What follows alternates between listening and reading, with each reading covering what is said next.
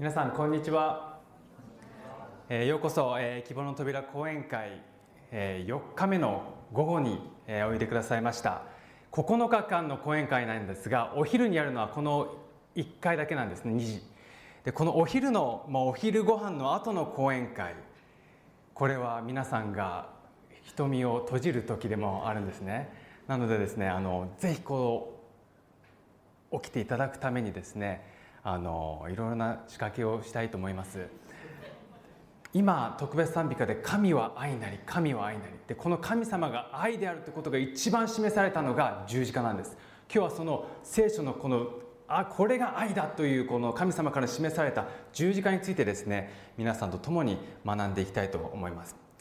さてその前に皆さんの脳をですね少し起こしたいのであるこれはですね IQ150 以上らしいです。今からある、えー、絵を見せます。絵というかですねスライドが出ます。そこに形があるんですが赤くカッコがされているところの中にある形を当てていただきたいんです。そして当てるだけではなくその形はなぜこの形なのか理由まで教えていただき教えていただきたいと思います、えー、いつも通り元気なカルシウムをお捧げしあ お捧げじゃなくですねあげます。1名。この形が入ります。なぜならこうだからです。ではいきます。ピン。この格好に入る形は何でしょうか。そしてそれはこういう意味でこの形です。当たった方には元気なカルシウムみかんしいませんか。これなんて、まあ、これ単純にいけばなんかある。あどうぞ。丸。クリアです。第一関門クリア。じゃあなぜ丸ですか？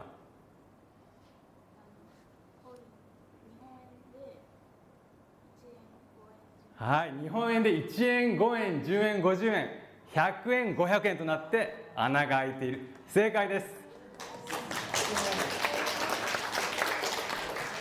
はい素晴らしいですね。はい。さてえー、皆さんの集中が高まったところでですねあの行きたいと思うんですがこのような記事をあの数年前に、えー、数年もちょっと前ですねつい最近見つけました。誰かに聞けばいいのに。運転手である男性が道に迷った時同行していた女性はこう考える。女性は迷ったらいとも簡単に道行く人やコンビニの店員などに聞くことが多いが男性はなかなか人に道を聞こうとしない。この傾向は世界的にあるようだ。どうですか皆さんこの経験ありますか？あうなずいてる方もいますね。男性はなかなか聞かない。女性はすぐ聞こうよ。いや大丈夫。多分こっちだから大丈夫だ。経験あるでしょうか？男性の方あそれ僕だ。女性の方それ私の主人だ。私の知ってる人だ。いるかもしれません。じゃあなぜこういうことになるのか。ある大学のですね准教授がこういうふうな結論を出したんです。男性が人に道を聞かないのは自分が無能だと思われることを恐れているからなのです。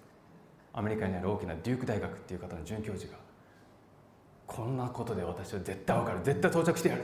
と言って、まあ、遠回り遠回りしてほら着いただろ。まあ5分で着くところ1時間かかっても着いた。いや大丈夫分かってたんだよ。と言ってやる。で人間はですねなかなかこの自分のですねこのプライドを削ることができません。折ることができないんです。でこれが罪の中心的な問題でもあるんです。なのでこんな人間のために神様はたった一つの分かりやすい道を与えてくれたんです。でこういう歌があります。よくですね、えー、若者がですね若者また小学生が歌うんですが「この道は一つ」っていう歌があるんですがこの道は一つだけ。天の父の身元へ続く道。たとえ涙の時も信じてただ信じていこう。私が道であり真理であり命なのです。と主は言われたからこの道を歩こう。疑わずに守られている喜び感じながらこの道を。聖書は明確に道は一つだけだっていうんです。たくさんある道のどこでもいいようではなく道は一つ。しかも聖書はその道は決して広くない。狭いけど必ずあなたたちを最高の場所に連れていく。本日ですね午前中に「宝刀息子」という聖書の中の例え話から学びました。その最後にこのような絵を見せました。宝刀息子はお家に帰っていったんですがその帰っていた道が十字架の絵になっているんですね。で神様は私たちに道を示すために十字架というものを私たちに与えてくださいました。で今日はそのことをですね皆さんと共に学んでいきたいというふうに思います。さてヘブライ人への手紙という新約聖書にこのような言葉があります。イエスは垂れ幕。つまりご自分の肉を通って新しい生きた道を私たちのために開いてくださったのです。え垂れ幕？どういう意味？でこの垂れ幕をまず皆さんと共に学びたいと思います。で垂れ幕を知るにはですね少し旧約聖書に戻らないといけないんです。で旧約聖書イスラエルの民がまだ放浪の旅をしていた時に神様はイスラエルのために聖女英語ではサンクチャリーというんですが聖女を作りなさいという命令を出しました。このような聖句があります。私のための聖なるところを彼らに作らせなさい。私は彼らの中に住むであろう。で聖なるところ聖女というのは聖なるところ清いところという意味というのもあるんですが根底一番根底にある意味は区別された場所という意味があります。あなた方は区別された場所を作りなさい。そこに私が住むためである。なので放浪しているイスラエルのためはですねじゃあこの辺に住もうしばらく住もうと言ってですねテントを建て始めるんですがまず最初に聖女を建てるんです。そして聖女を建てた周りに自分たちのテントを建てていくんです。このような絵があります。こんな感じですね。聖女を建てて、ここに見えるのが聖女です。そして周りに白いテントがあります。まず聖女を建ててそこから周りに自分たちを住むところ。なので中心がいつも神様ですっていうことを忘れないためにまず聖女を立てるんです。でこの中に垂れ幕があるんです。ではどれが垂れ幕なんでしょうか。まず聖女には門があります。門を入ってまず見えるのがですね火がブワーって反祭の祭壇です。ここで犠牲の羊とかが燃やされるわけです。この反祭の捧げ物を門を入るとまず見えるうわー今日も燃えてる。そして動物が犠牲になっている。さて反祭の捧げ物の祭壇の後にあるのは小さな小さな旋盤。ここには水が溜まってるんですが水が溜まっているところです。ここはこの中で働いている白い洋服を着ている祭司という人たちが手を洗ったりするところです。さてこの外のことを外庭と言います。外庭の奥に幕屋というのがあるんです。さてこの幕屋にちょっと入りたいと思います。幕屋には入るとこういうふうになってるんですね。入るとですねこっちから入るとですねまず右手にちっちゃなテーブルがありましてそこにはパンが置いてあります。パンです。12個パンが置いてあるんです。そして右手にパン左手に食台といいましてろうそくですね。ろうそくが置いてあります。右手にパン左手に食台そしてまっすぐ進むと講談といいましてお祈りするための小さな小さな段が置いてあるんです。でそこでよく祭司さんたちがお祈りをします。でこの小さな講談の前にカーテンみたいなのがあります。これが垂れ幕なんです。でこの垂れ幕はあるものの境になっています。この垂れ幕の奥にですね聖なる聖なる部屋があるんです。これを死聖所というんですがこの聖なる部屋は正方形です。聖書の中で正方形というのはこの部屋と新しい天新しいエルサレム。これだけが正方形なんです。なので最も聖なる場所。でここに神様が臨在してるんです。その正方形のこの死聖所には契約の箱というのがあります。でこの真ん中に神様が臨在している。なのでこの契約の箱の前にこの垂れ幕があるということです、えー、少し難しいと思うんですが、えー、次行きたいと思います。さて当時のイスラエルの民自分が悪いことをしたらですねまず捧げ物の動物を連れてこの幕屋に入ってきます。この写真でもですねこの手前に女性がおそらく羊をヤギか羊を持ってきてですね入ってきます。自分は罪を犯したから持ってくるんです。でこの端っこにももうすでに羊かヤギを連れてきている人たちがいます。罪を犯したら必ずまず犠牲の捧げ物を持ってここの幕屋に入ってくるんです。そして何をするかと言いますとまずこの連れてきた動物を祭司がチェックするんです「はいようこそ」って言って「はいはいはい」って。で傷があったら「あいダメ」書いて傷があったら返されます。このこれは犠牲としてはダメです。なぜなら傷があるから。ちゃんとチェックして傷がない完全な犠牲。OK これだったら OK です。まずこの第一関門があるんです。第一ポイント。傷がない。次に傷がないことを確認すると次に何をするか。次にこのようなことをするんです。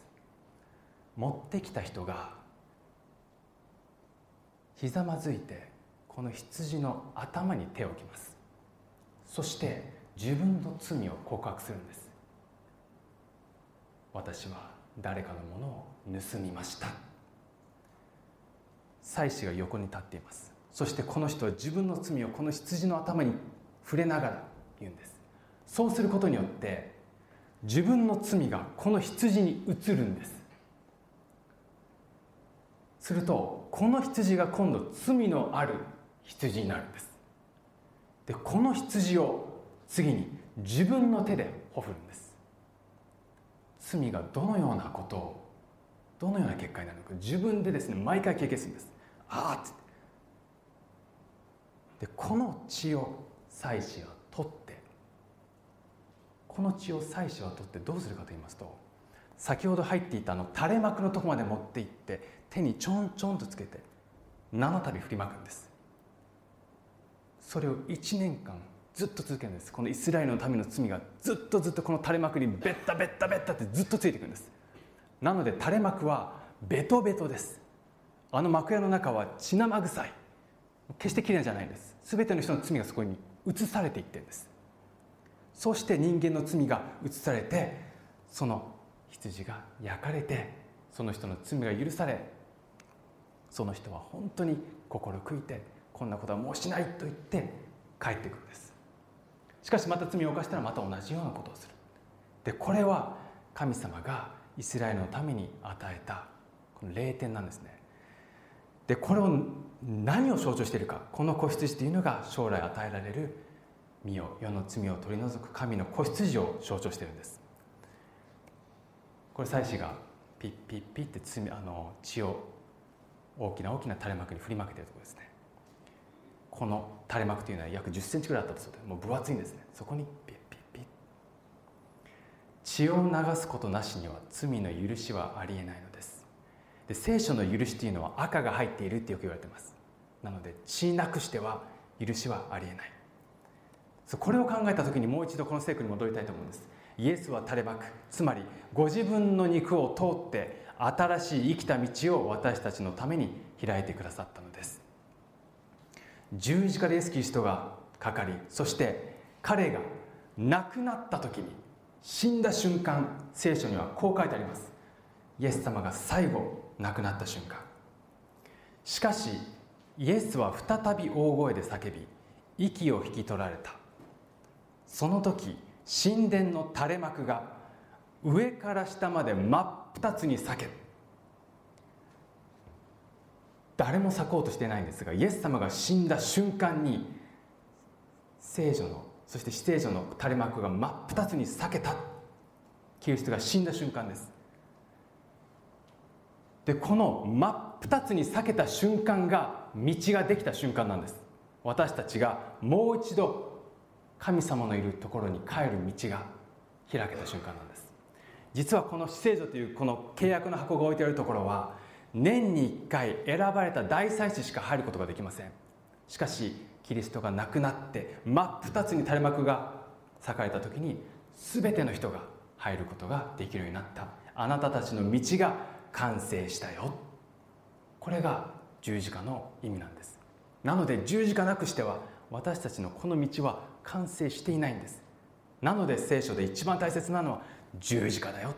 十字架だよ。一番大切なのは。さて今日はですねイエス様がどのような気持ちで十字架にかかったのかをもう一度考えたいと思います。さて昼の12時に全地は暗くなりそれが3時まで続いた。3時頃イエスは大声で叫ばれた。エリエリレマサバクタニこれは我が神我が神。なぜ私をお見捨てになったのですか？という意味である。イエス様が十字架にかかったのは9時だというふうに言われています。9時にかかってそして12時頃になった時に全地は暗くなるんです。昼なのに真っ暗になってくるんです。でそしてそれからまた3時間後3時頃イエス様は叫ぶんです。エリエリレマサバクタニこれは日本語では我が神我が神なぜ私をお見捨てになるのか。でこれは実はイエス様歌を歌っています。詩編22編です。少し詩編22編を聖書の持ち方をお開きいただきたいんですが最初のところだけ見たいと思います。詩編22編。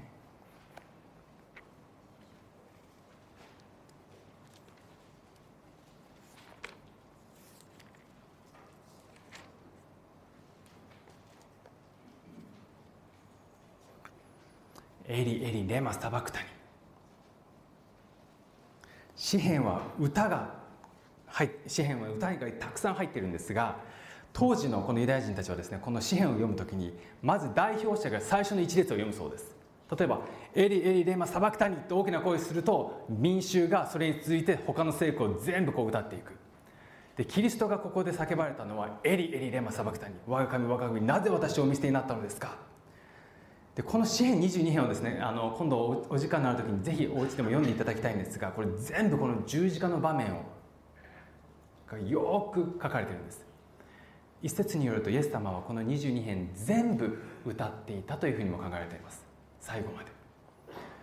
さてお見捨てになったのですか。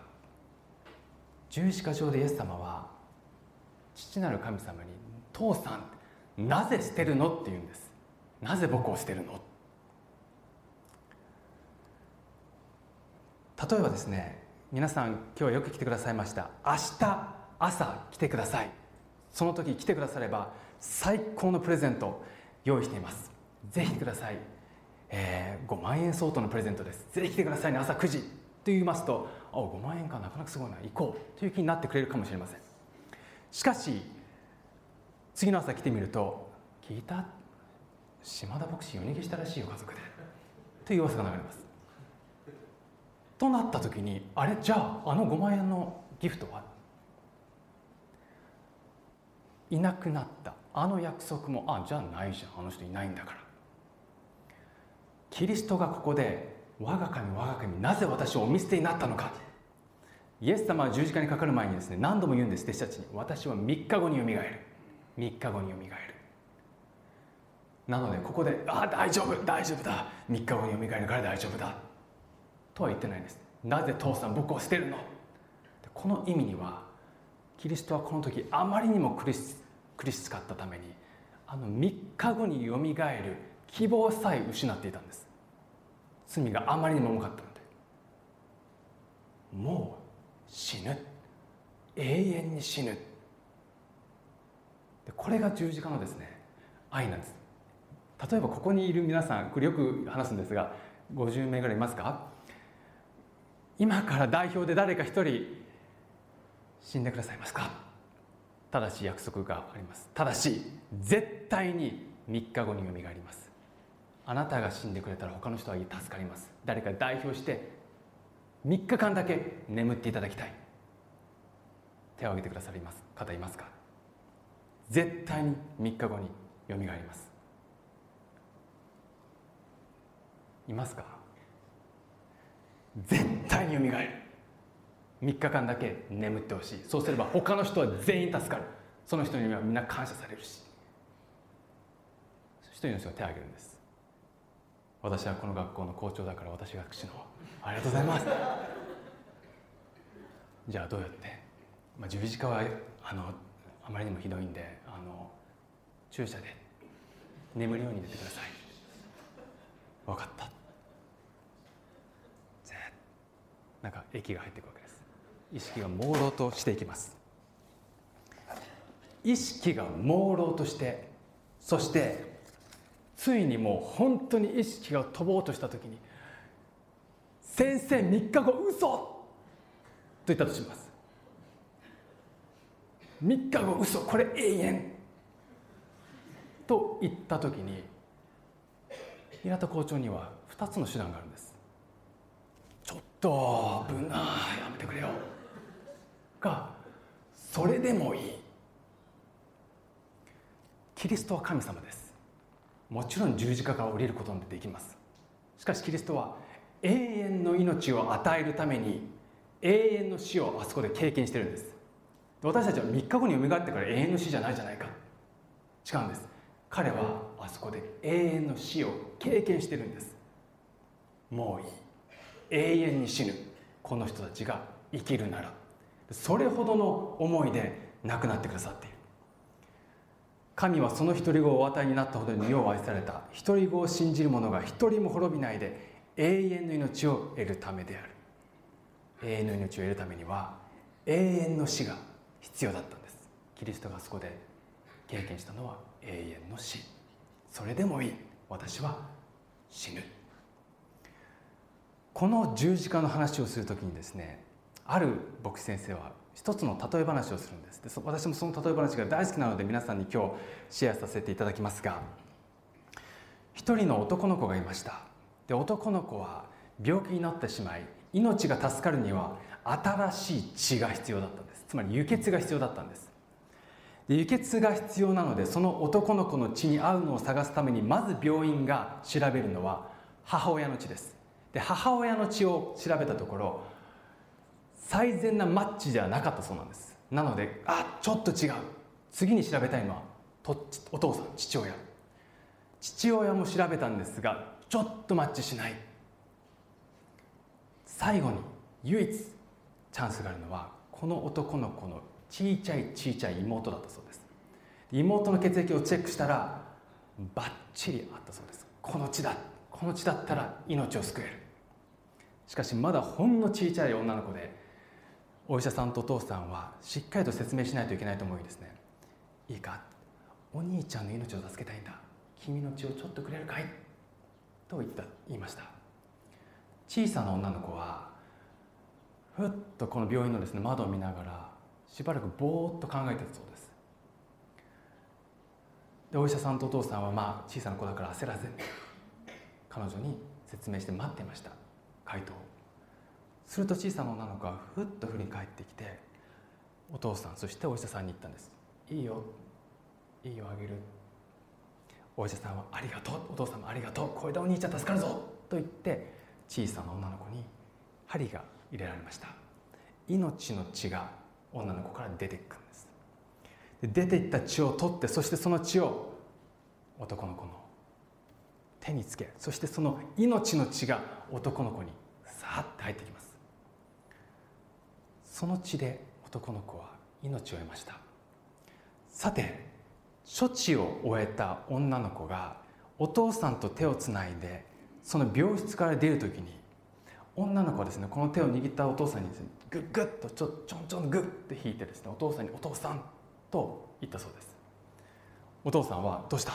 痛いか?」うん「お父さん私いつ死ぬの?」って言ったそうなんです。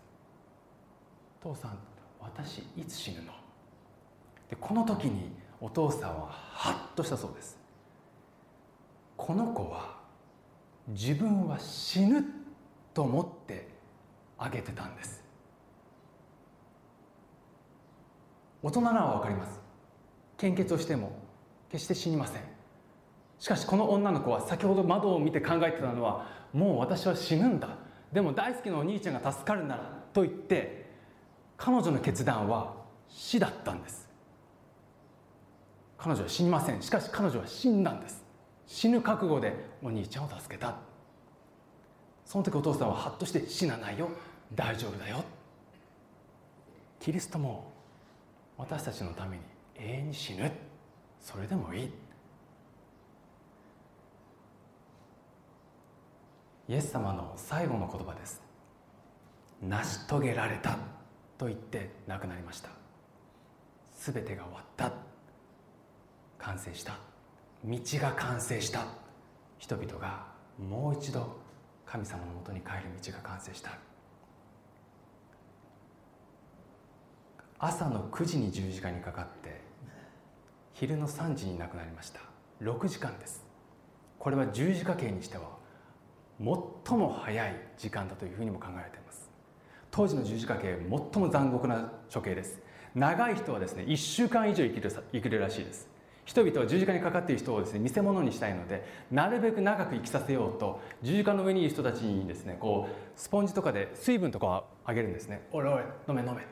でその十字架にいる人たちはもう長く生きたいのでこう与えられたものをですね必死に吸って長く生きるんです。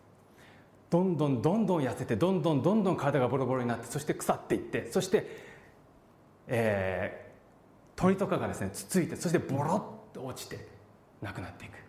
もう本当に残酷な刑。でそんな刑をキリストは6時間という短い時間で亡くなったんです。罪の重さによってあまりにもつらかった。でここでですねよく私たちはそれほどまで心が本当に罪で押しつぶされそうになって悲しかったんだ。心臓破裂だというふうにも言われてます。あまりにも辛さでもうまさにブロークンハートです。神様に見捨てられた。この罪の重さが彼の心臓を破った。でこのお話をですね以前私が、えー、ある病院にいるクリスチャンの方に、えー、まだクリスチャンじゃなかったですかね。お見舞いに行って聖書の話をしたことがあります。でその時にこの話をしたんです。イエス様っていうのは十字架でなんと6時間で亡くなったんですよ。でその方は首から下が全く動かない方でした。病のため首から下が全く麻痺して動かない。なので首だけなんですね。首だけでこう、えー、本とかメモとかの口でこうページをめくったりする。でその方が寝ながらですね話を聞いてくださったんです。この話をしました。9時そして3時に息を引き取られたんです。本当にこの私たちの罪っていうのが重かったんでしょうね。6時間というスピードで亡くなったんです。でその時この女性が言った言葉が私は忘れられないんですが本当につらかったんでしょうね。と言った時に彼女はニコッとしたんです。ニコッとしてこう言ったんです。父なる神の愛を感じるって言ったんです6時間というスピードで亡くなったんですよ。それに対して彼女はすぐニコッとしてああ父なる神の愛を感じるって言ったんです。父なる神はもちろん見捨ててません。父さんなぜ捨てるのって言ってる我が子を愛してます。その父なる神がその方はですね愛を感じるんだ。6時間という短さに愛を感じる。長く苦しませたくないのを私は感じるんだ。そこにまで神様の愛があるんじゃないでしょうか。初めての感想でした。そのようなことを私聞いたことなかったです。6時間の中には苦しみしかないと思っていた。しかしそこにも神の愛を感じる。道はできています。では私たちはこの道を通るために何をすればいいんですか？それは私たちが子羊であるキリストの頭に手を置くことなんです。その時初めて私たちの罪がキリストへと移ります。その置いた時に私たちはイエス・キリストを愛する者へと変えられるんです。ありがとう。ありがとうございます。私のために。と言って手を置くんです。キリストは待っています。手を置くか置かないかは私たち一人一人に委ねられている選択なんです。置いてほしい。私が全部負うから置いてほしい。置きなさい。私が全部あなたの罪を吸い取ってあの十字架と共に滅ぼすよ。それを信仰によって置く。信仰信仰。よく教会では聞きます。ある青年が言いました。信仰信仰言うけど信仰ってどういうことですか？イエス・キリストと一緒に歩むに歩むとか言いますけどそれって結局どういうことなんですか？その先生はこう答えたそうです。イエス・キリストと出会って出歩むということはこういうことだよ。あなたが車を乗っている。あなたの人生をあなたが運転して乗っている。その時あなたはイエス・キリストに出会うだろう。その時あなたはイエス・キリストと出会うってイエス・キリストと歩むとはこういうことです。イエス様私はあなたと共に歩みたいので私の車のトランクに乗っておいてください。何か必要になった時にあなたに呼んであなたに出てきてもらって助けてもらいます。そういうことではないよ。イエス様私の車の後部座席に乗ってください。常にバックミラーであなたを見ながら私は人生を生きてきます。そうでもないよ。イエス様私の横に乗ってください。助手席に乗ってください。そして私に行く道を全て教えてください。そうでもないよ。イエス・キリストと歩む信仰によって歩むというのはイエス様と言って自分自身がドライバー席から降りてここにあなたが乗ってください。そしてあなたが運転してください。これがキリストと歩むことなんです。時に私たちはこのハンドルを手渡すことができないんです。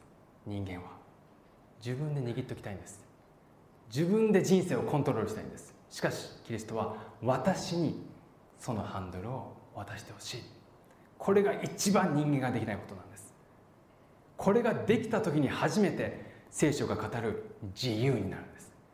やっと話すことができた。あとはお願いします。